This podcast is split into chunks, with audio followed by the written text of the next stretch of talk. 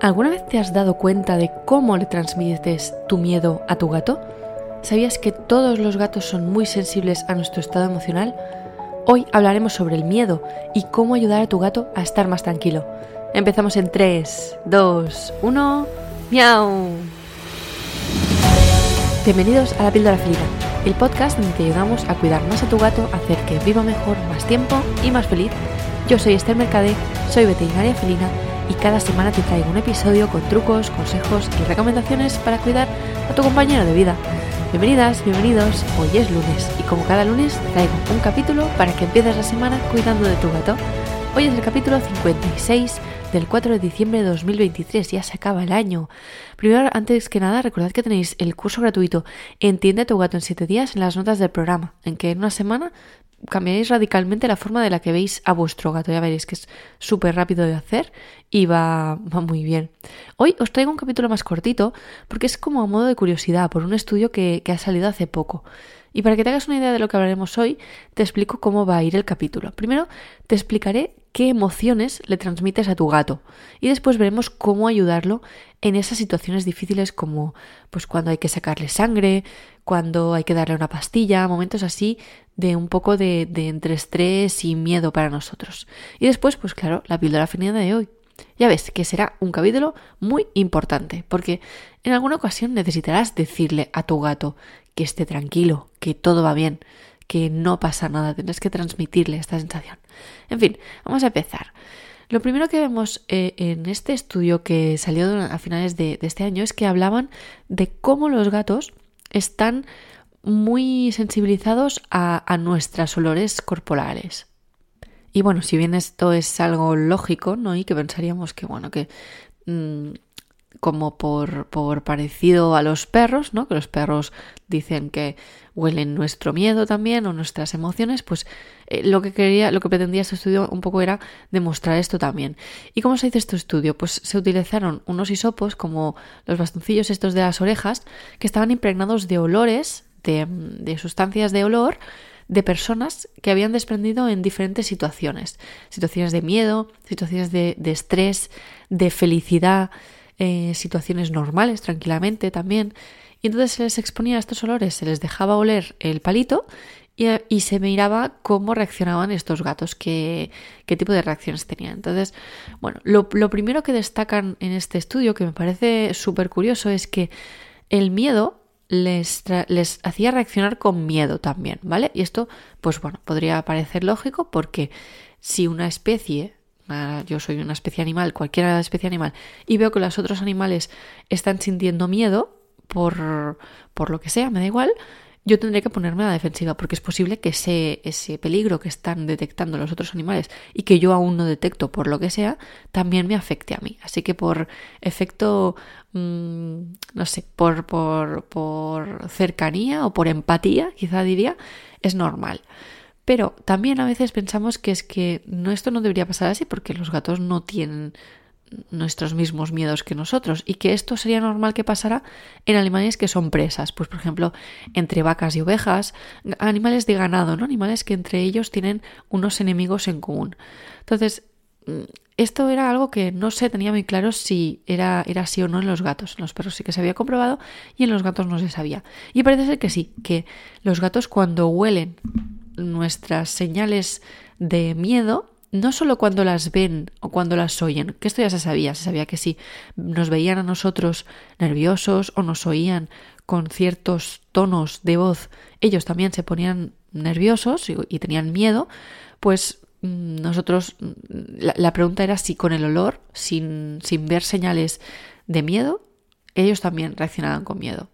Y efectivamente es así, cuando huelen entre comillas, nuestro miedo, ellos también empiezan a desarrollar eh, el, síntomas de, miedo. Y otra cosa que se detectó en este estudio que es muy curiosa es que solían oler este miedo, es decir, cuando les ponían el palito del miedo, por decirlo de alguna forma, pues eran varios palitos, palito del miedo, palito de felicidad, palito de estrés, pues cuando se ponían, les ponían delante el palito del miedo, lo intentaban oler más con la fosa nasal derecha, es decir, con su lado derecho de la nariz. Y esto tiene relación con la lateralización del cerebro, es decir, con la activación de este cerebro derecho, cosa que también va relacionada con este síntoma de, con estas consecuencias de, tener miedo. Y esto es algo que, que es la primera vez que se ve, que haya una respuesta lateral, es decir, que se use más una parte del cerebro que otra en cuanto a oler un, miedo o una señal olfactiva, ya sea un miedo nuestro o las feromonas, porque lo que sí que estaba muy claro que los gatos olían entre ellos son las feromonas, que de esto hemos hablado mucho en algunos capítulos, también lo tenéis en el curso, Entiende a tu gato en siete días, lo que son las feromonas, y estaba claro que los gatos entre ellos se enviaban este tipo de señales, pero no estaba tan claro que nosotros fuéramos capaces de enviarles estas señales, para bien y para mal también. Pero lo que sorprendió más en este estudio, lo que creo que también es muy curioso, es que los gatos no eran capaces de diferenciar o que la, respuesta suya era muy similar cuando se les enseñaba el olor del miedo, el olor humano del miedo y el olor humano de la felicidad. Es decir, si les ponían dos palitos con el olor, vamos a imaginarlo de alguna manera gráfica, con el sudor, ¿no? De alguien muy feliz y de alguien con mucho miedo, eso de, de sudar de miedo, ¿no? Pues reaccionaban igual, tenían la misma respuesta de, de, estrés, de, de ansiedad, de estar mal, cuando les enseñaban nuestro miedo que cuando les enseñaban nuestra felicidad. Entonces, esto planteaba un, problema, planteaba una situación de decir, ostras, ¿por qué les pasa a estos gatos? No son capaces de diferenciar esto.